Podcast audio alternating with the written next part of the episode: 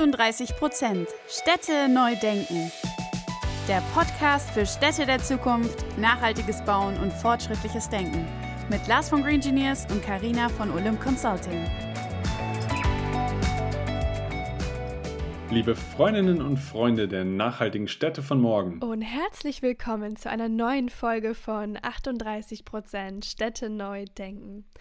Nach einer einwöchigen Pause und einem unglaublichen Podcast-Event geht es nun mit geballter Power weiter.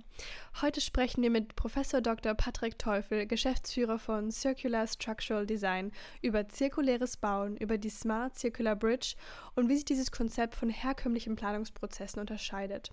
Und wenn ihr auch weiterhin keine Folge verpassen wollt, dann abonniert uns super gerne auf Spotify. Viel Spaß mit dieser Folge.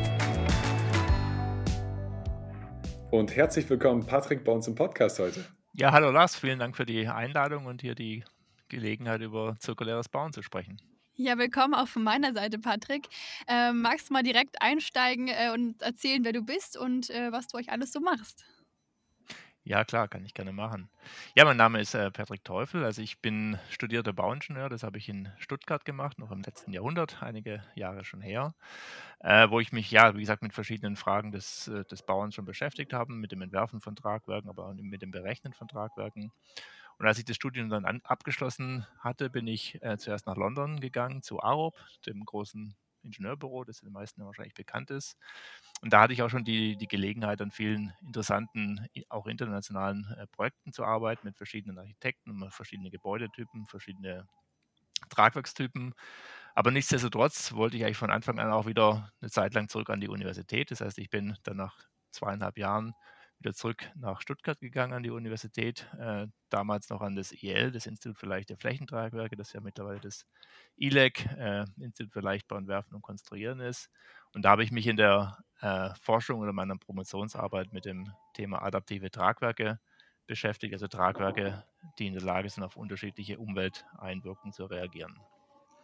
Und danach, als ich die Promotion abgeschlossen hatte, habe ich dann mein eigenes Ingenieurbüro gegründet in Stuttgart, Teufel Engineering Consultants. Und wir sind aber 2014 dann nach Berlin gezogen und mittlerweile sind wir auch weiter äh, in Berlin und auch nur in Berlin. Und wir bearbeiten da verschiedene äh, Bauwerke. Also wir planen natürlich Neubauten, aber auch viel Bauen im Bestand.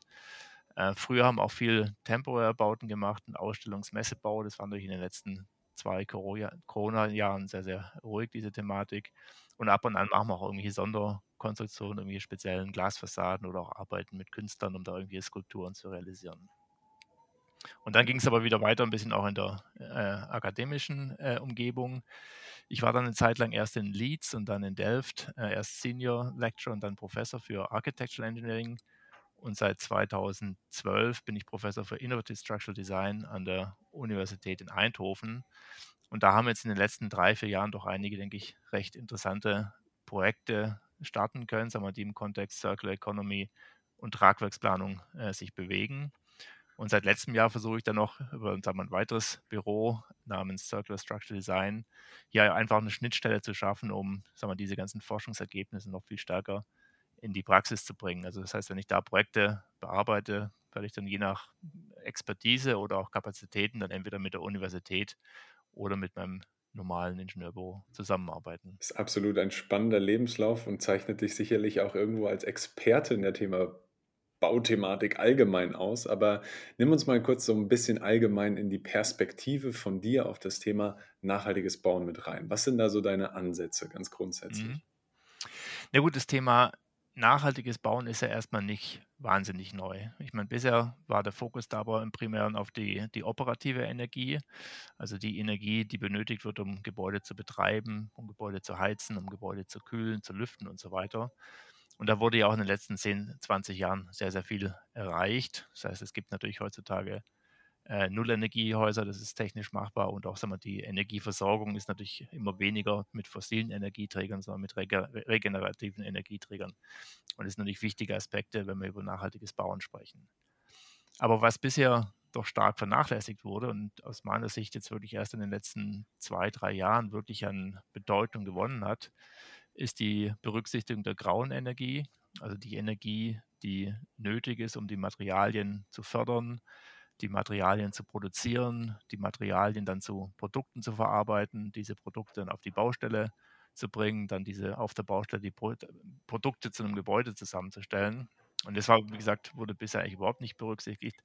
Und das ist, denke ich, aktuell ein sehr, sehr interessantes Thema, sowohl in der, in der Forschung, aber als auch in der Umsetzung in der Praxis.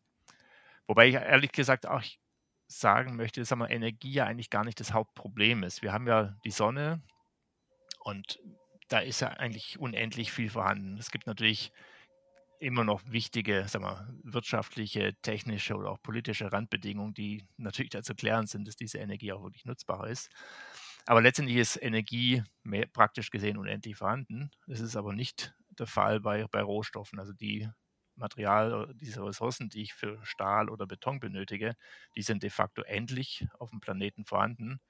Und von daher denke ich, müssen wir schon ähm, Ansätze finden, wie wir mit dieser Thematik umgehen.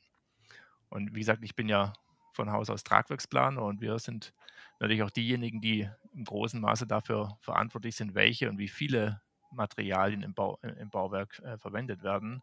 Und die meisten Massen sind nun mal im Tragwerk. Das heißt, wir als Tragwerksplaner haben da natürlich einerseits eine große Verantwortung, aber natürlich auch eine große Chance, da Positives zu bewirken.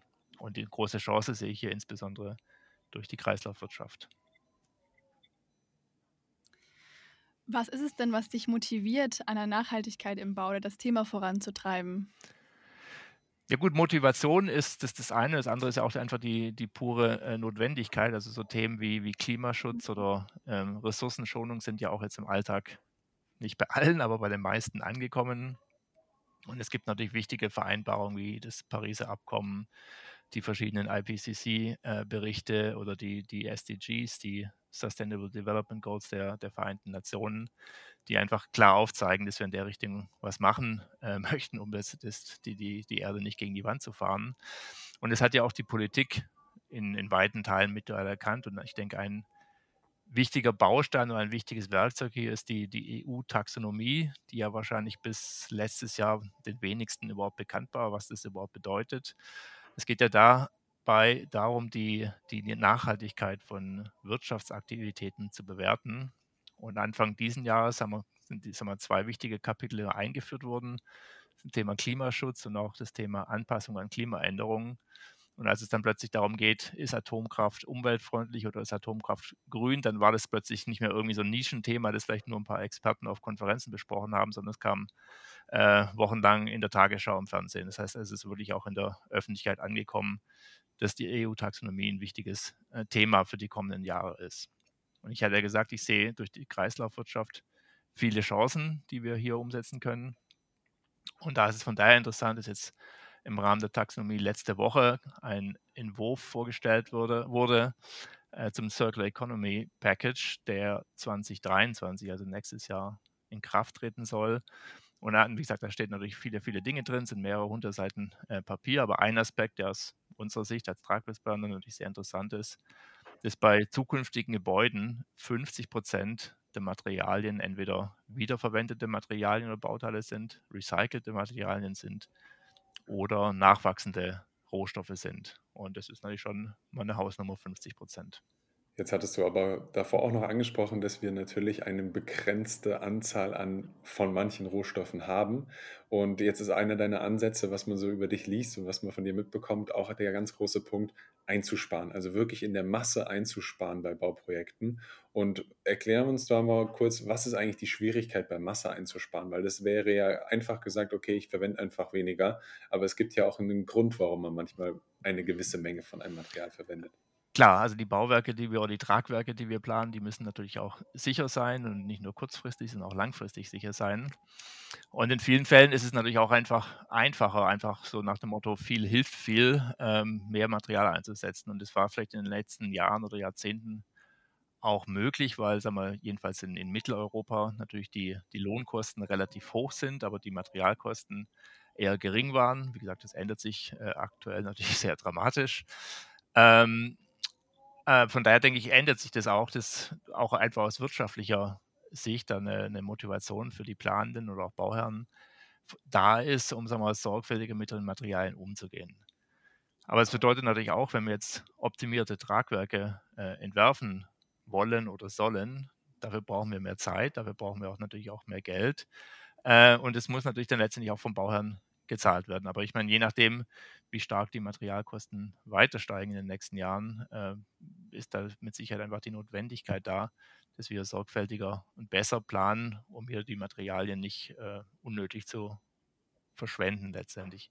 Und ich denke, die, die meisten Bauherren und Auftraggeber, das sehe ich jetzt auch in den Gesprächen, die wir im Büro mit dem Projekt haben, denen ist das Thema Materialpreis ist bewusst. Und dann sind die auch eher bereit zu sagen, okay, dann schaut doch nochmal extra drauf, ob ihr das Tragwerk nicht ein bisschen optimieren könnt. Und dann, klar, dafür muss er natürlich ein extra Honorar zahlen, aber wenn dadurch Material eingespart werden kann, äh, ist es natürlich für den Bauern aus wirtschaftlicher Sicht, aber natürlich auch aus Ressourcensicht äh, gut und sinnvoll. Was sind denn jetzt eigentlich die großen Unterschiede, wenn wir uns das Circular Structural Design angucken im Vergleich zum herkömmlichen Planungsprozess?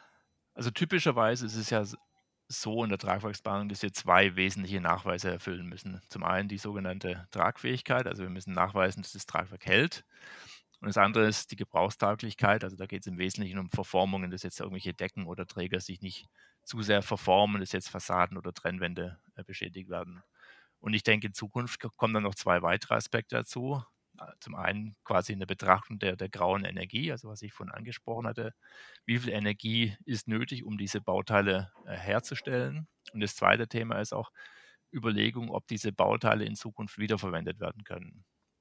Und wenn wir jetzt über die graue Energie sprechen, wie gesagt, dann sind wir wieder beim Thema Leichtbau. Wenn ich jetzt 20 Prozent weniger Beton benötige, weil ich vielleicht etwas genauer die statischen Berechnungen durchführe, dann ist da natürlich auch 20 Prozent weniger graue Energie drin. Oder ein anderer Ansatz ist natürlich auch mit nachwachsenden Rohstoffen, beispielsweise Holz, äh, aber noch anderen, äh, hier die Möglichkeit, die graue Energie zu minimieren. Und beim Thema Wiederverwendung, wie gesagt, hatte ich ja gesagt, äh, geht es ja auch darum, die, die Tragwerke und Details dann so zu entwickeln und so zu konstruieren, dass diese dann eventuell in 50 Jahren oder wann auch immer äh, relativ einfach zurückgebaut werden können und wir nicht einfach einen Haufen Sondermüll haben, der irgendwie auf die Deponie geht. Und sagen wir, die große Besonderheit bei diesem, bei, beim Planungsprozess insgesamt ist eigentlich, dass der ganze Prozess, ich sag mal, auf den Kopf gestellt wird. Ich meine, typischerweise ist es so, wir planen oder entwerfen ein Tragwerk. Und dann werden die verschiedenen Bauteile, Stützen, Träger etc. letztendlich maßgefertigt. Aber wenn wir jetzt über das zirkuläre Bauen sprechen und über Wiederverwendung sprechen, ist es ja genau umgekehrt. Das heißt, ich als Planer bekomme hier einen Haufen von Materialien vom, vom Bauherrn direkt oder über irgendwelche Marktplätze, wo ich sagen kann, okay, das sind diese 100 Stützen, diese 300 Träger und jetzt plant man dazu bitte ein Bauwerk.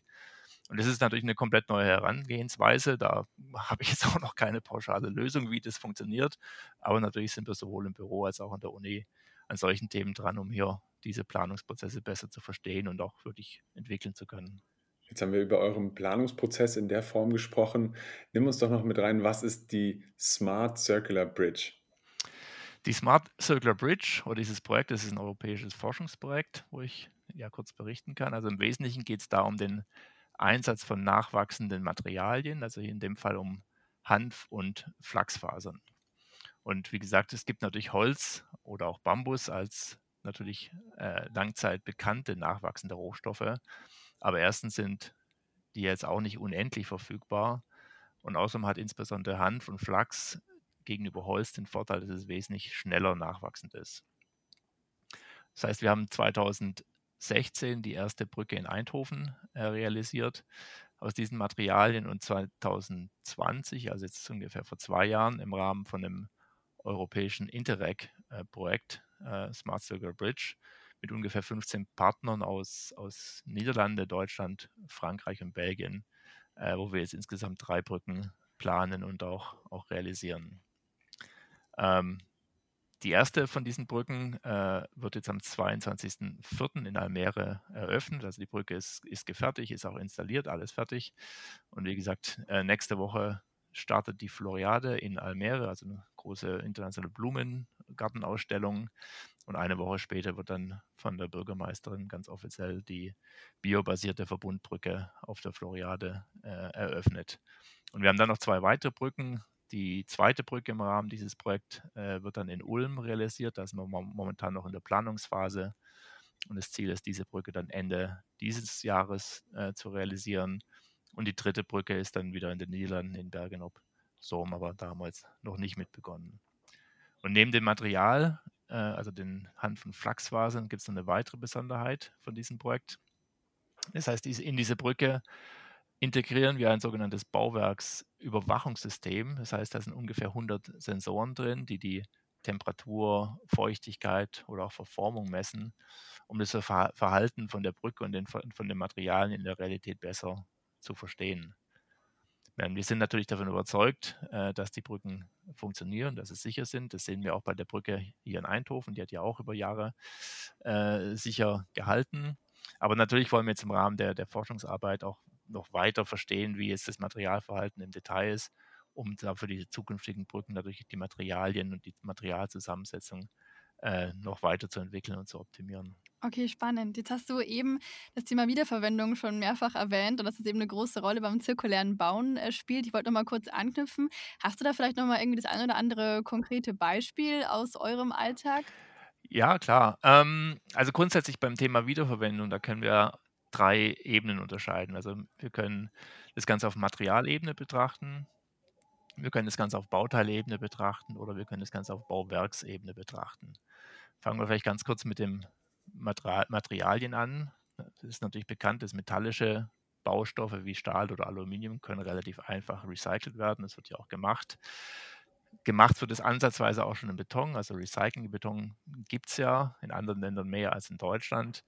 Ähm, aber das ist, wie gesagt, natürlich ein wichtiges Thema, aber es ist ja nicht kein Thema, wo ich mich jetzt äh, speziell mit beschäftige. Also ich bin sowohl im, äh, im Büro als an der Universität beschäftigen uns eher mit der Fragestellung, wie denn Bauteile oder ganze Bauwerke wiederverwendet werden können.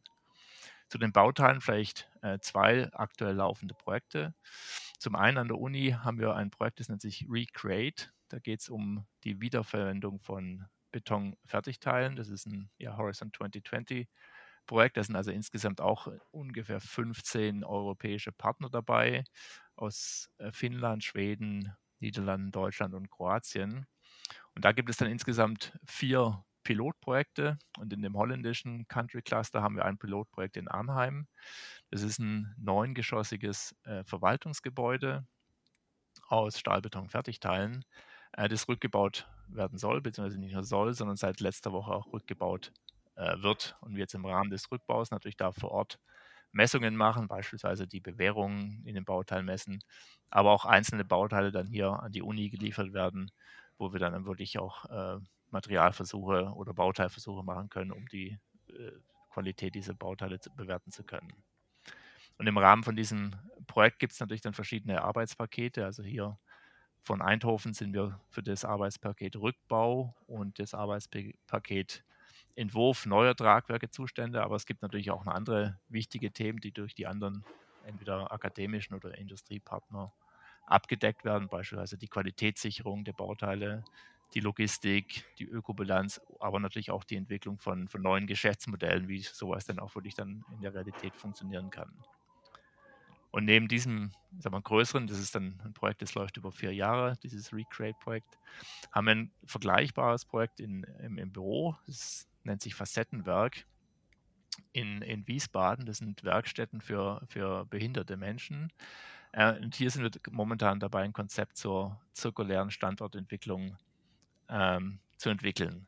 Das heißt, wir haben eine Inventur gemacht an den verschiedenen Bauteilen. Also es ist ein ziemlicher Mix aus Stahl und Beton und Stahlbeton und Holz und Mauerwerk. Und wie gesagt, wir so einen Bauteilkatalog äh, entwickeln, auf dessen Grundlage dann quasi neue Entwürfe, neue Tragwerke äh, entworfen und realisiert werden können. Und dann, wie gesagt, die dritte Ebene neben Materialien und äh, Bauteilen ist die, die Bauwerksebene. Da hatten wir an der Uni vor einiger Zeit mal eine Studie durchgeführt, die nennt sich Demolition versus Transformation. Also da geht es darum, bewerten zu können, ob es denn jetzt sinnvoll oder akzeptabel ist, ein Gebäude abzureißen oder zurückzubauen, oder ob es nicht besser ist, das Gebäude umzunutzen, wenn da genügend Potenzial da ist. Das heißt, da haben wir jetzt eine Matrix erstellt mit verschiedenen technischen Parametern, wie beispielsweise das Stützenraster, die Art der Verbindungsmittel, die natürlich Einfluss haben ob und wie ein Gebäude umgenutzt oder, äh, oder auch zurückgebaut werden können. Und da wurde dann im Rahmen von einer, von einer Masterarbeit letztendlich 60 äh, Bauwerke untersucht, teilweise Bauwerke, die abgerissen wurden und teilweise Bauwerke, die wiederverwendet oder umgenutzt werden. Und da konnte man schon sehen, dass haben wir mit dieser Bewertungsmethode die Gebäude, die, die abgerissen wurden, in dieser Bewertung auch deutlich schlechter äh, äh, abgeschnitten haben. Und das ist, denke ich, auch ein sinnvolles Tool oder eine sinnvolle Entscheidungshilfe für Immobilieneigentümer, wenn die sich die Fragen stellen, ja, was machen wir denn eigentlich mit unserem Immobilienportfolio? Jetzt gibt es ja größere, ja, natürlich Entwickler, die viele, viele Immobilien haben und sich dann die Frage stellen, ja, soll ich jetzt abreißen oder eventuell umnutzen, wenn das Gebäude den aktuellen Anforderungen nicht mehr entspricht. Also mich hast du auf jeden Fall, ich finde es eine wirklich spannende Herangehensweise, auch eure Planungsherangehensweise, die du vorher schon angesprochen hattest. Warum bauen noch nicht alle in Circular Structure Design? Ja, hat natürlich ähm, mehrere Gründe. Ich meine, ein Grund, das ist eigentlich ein positiver Grund, ich meine, die Baubranche läuft natürlich momentan äh, sehr gut. Das heißt, viele sagen sich, ja, wieso soll ich denn jetzt irgendwas anderes machen? Ich habe doch, ich weiß doch mit den normalen Projekten nicht wohin damit, also mache ich das einfach und verdiene damit Geld. Äh, das ist sicherlich äh, ein Thema. Das andere Thema ist sicherlich auch das, das Vorurteil, dass das nachhaltiges Bauen teurer ist. Ähm, wenn die Leute damit kommen, dann versuche ich denen erstmal die, äh, die Definition der Nachhaltigkeit äh, mit den drei Säulen äh, klarzumachen. Das ist natürlich eine ökonomische, eine ökologische und auch eine soziale Komponente hat. Und wenn etwas zu teuer ist, dann ist es aus meiner Sicht per Definition nicht mehr nachhaltig. Ähm, aber wie gesagt, es muss natürlich alle drei äh, Säulen müssen berücksichtigt werden, damit es dann auch in der Praxis umgesetzt werden kann. Und ein weiterer Aspekt, wieso das jetzt noch nicht der Alltag ist, ist sicherlich, dass da auch die, die Kenntnisse fehlen. Also wie gesagt, wenn wir jetzt mit, mit Hanf- und Flachsfasern arbeiten, da sind natürlich noch nicht genug Kenntnisse und schon gar nicht in der Breite vorhanden oder auch wenn es darum jetzt geht, diese zirkulären oder die Wiederverwendung äh, von Bauteilen zu untersuchen, da das ist, war ja bisher kein Thema. Da muss natürlich auch noch viel Entwicklungsarbeit äh, geleistet werden. Und wir sind deshalb auch bei einem Projekt dabei, das nennt sich CEVI, äh, Circular Economy als Innovationstreiber der Wirtschaft. Das ist ein Projekt, das ist äh, geleitet vom, vom WWF, äh, der Stiftung Klimawirtschaft und dem Wuppertal-Institut und äh, vom Ministerium gefördert. Und in dem Projekt äh, ist quasi wurde ein Netzwerk geschaffen aus ja, ungefähr 30, 40 Akteuren aus, aus allen Bereichen der, der Wertschöpfungskette im, im Bauwesen. Das heißt, wir sind da als Planende dabei, da sind Projektentwickler dabei, da sind Banken dabei, da sind Abrufffirmen dabei, da sind digitale Startups dabei. Und wir versuchen hier gerade gemeinsam so eine Art Tool zu entwickeln, wie denn das, äh, das Thema zirkuläre Bauen quasi auch dem in Anführungsstrichen normalen Architekten oder Ingenieuren nahegebracht werden kann, damit es, wie gesagt, natürlich auch in der Breite umgesetzt werden kann. Und da ja, bereiten wir momentan einen Antrag vor für das, äh, für das Förderprogramm Zukunft Bau und dann schauen wir mal, ob wir da eine Förderung bekommen und das weiterbringen können. Okay, das klingt ja richtig spannend. Ähm, wo soll es denn ganz allgemein noch bei euch hingehen? Du hast gerade schon gesagt, es ist noch ein großer Weg vor uns, äh, da die Baubranche auf den richtigen Weg zu bringen. Aber was sind denn so eure Pläne für die Zukunft? Ja, die konkreten kleineren Schritte sind natürlich ist, ist die Umsetzung von diesen Projekten, wie gesagt, dieses Projekt Facettenwerk oder auch das Projekt Recreate und auch noch einige andere, um da einfach Erfahrung zu sammeln, wie man das zirkuläre Bauen weiter treiben kann. Und das übergeordnete Ziel ist natürlich einerseits das, das Energiethema, dass wir hier die graue Energie in Tragwerken minimieren. Ob wir jetzt wirklich bei Null ankommen, sei mal dahingestellt, aber minimieren können wir es mit Sicherheit. Und was das Thema Ressourcen angeht, äh, ist hier das Stichwort Maximierung der, der Zirkularität, dass wir eventuell sogar auch hier auf 100 Prozent kommen. Ich hatte die EU-Taxonomie genannt mit dem Ziel 50 Prozent, aber es ist ja nicht verboten, mehr zu machen. Ist nicht verboten, mehr zu machen, finde ich einen sehr, sehr guten Punkt.